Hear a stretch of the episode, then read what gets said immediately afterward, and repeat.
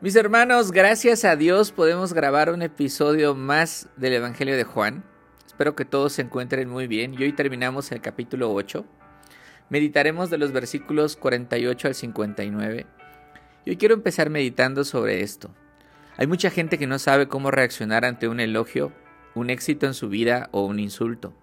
Si es un elogio, podría decir gracias, con una gran sonrisa, desde luego. Si es un éxito, podría pensar, ¡ah, qué bueno soy!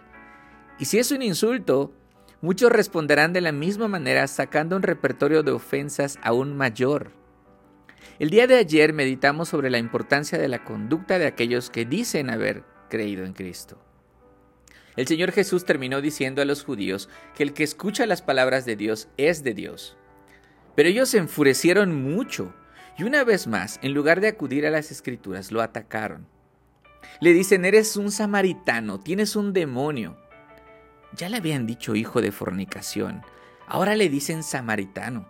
Era un insulto para un judío porque ellos los consideraban herejes, impuros al haberse mezclado con otras naciones. También le dicen, tienes un demonio. Jesús, tú tienes un pacto con Satanás. Ante estos insultos, el Señor respondió con amor y con paciencia y les dijo, yo no tengo ningún demonio. Yo honro a mi Padre, pero ustedes no me honran a mí. Versículo 49.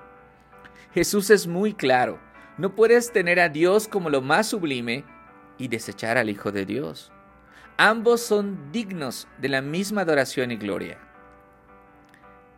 Jesús les dice, yo no busco mi gloria.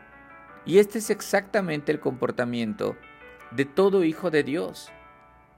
Un hijo de Dios no busca el elogio de los hombres, ni el reconocimiento ni el aplauso. Ese le pertenece a Dios. Jesús les enseña que un hijo de Dios también obedece las palabras de Cristo. En ellas va a encontrar ríos de agua viva, y por lo tanto un hijo de Dios no verá la muerte jamás.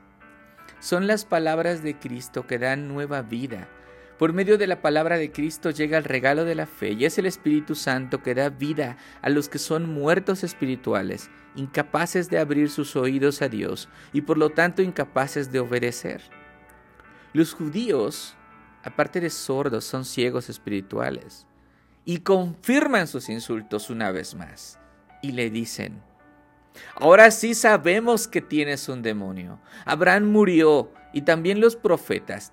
Y tú dices, si alguien guarda mi palabra, no probará jamás la muerte.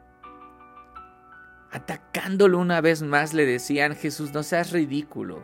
Tú no eres mayor en importancia que nuestro padre Abraham, ni que los profetas que están muertos.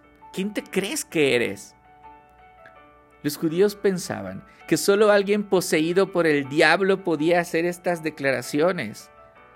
Pero una vez más, con calma, con paciencia, con amor, el Señor les dice, yo no busco mi gloria.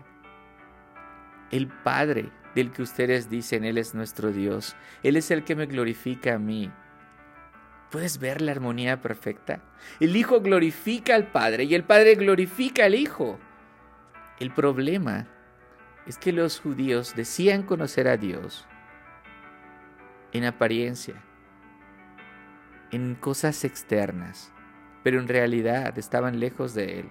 Eran hijos de Satanás, engañados. Jesús, siendo la imagen del Dios invisible, obedece, conoce al Padre desde antes de la fundación del mundo. Y con ese amor que solo le caracteriza a Él por las almas perdidas, les dice, abran los ojos y miren que soy Dios el mismo Abraham, a quien yo conozco, dice Jesús, se gozaba en esperar mi llegada. Y lo vio y su corazón se alegró. Mira que los judíos no solo no conocían a Dios, sino que tampoco sabían que Abraham siempre soñó con la llegada del Mesías, porque no habían leído a conciencia sus escrituras. Los judíos eran muy tercos, ya lo hemos visto una y otra vez. Pero ¿saben qué, mis amigos? Cuando lean la Biblia y miren la terquedad de los judíos, detente y analiza tu corazón y mira que no eres diferente a ellos. Atacas, cuestionas, interrumpes, malinterpretas las palabras del Señor. Y con esta necedad los judíos dicen, ¿aún no tienes 50 años y has visto a Abraham?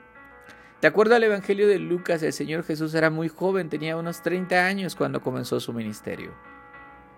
Entonces, en esta incansable paciencia, amor y bondad, Jesús les explica, en verdad les digo, y fija cómo dice, en verdad les digo, que antes que Abraham naciera, yo soy. Solo Dios podía decir esto. Así que Jesús les confirma una vez más que Él es Dios. Mira que Jesús no dice yo era. Para Jesús el tiempo no existe. Él es y será por siempre el Rey de Reyes y el Señor de Señores. Así que por fin los líderes judíos entendieron a Jesús, pero en lugar de adorarle, tomaron piedras para matarlo.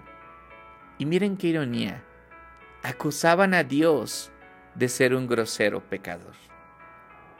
Así terminamos el capítulo 8, mis hermanos, y en esta sección yo resaltaría dos cosas. Primero, la paciencia de Jesús que cuando fue atacado y ridiculizado no respondió igual. Él confrontó valientemente con la palabra de Dios, invitó con mansedumbre a revisar las escrituras y a obedecer su palabra. Con amor enseñó cuál es el camino correcto. Antes de reaccionar impulsivamente ante un ataque cualquiera que sea, piensa, ¿cómo hubiera respondido Jesús? La meta de todo hijo de Dios debe ser llegar a ser como Jesús. Tú no debes compararte con otros hombres, sino imitar.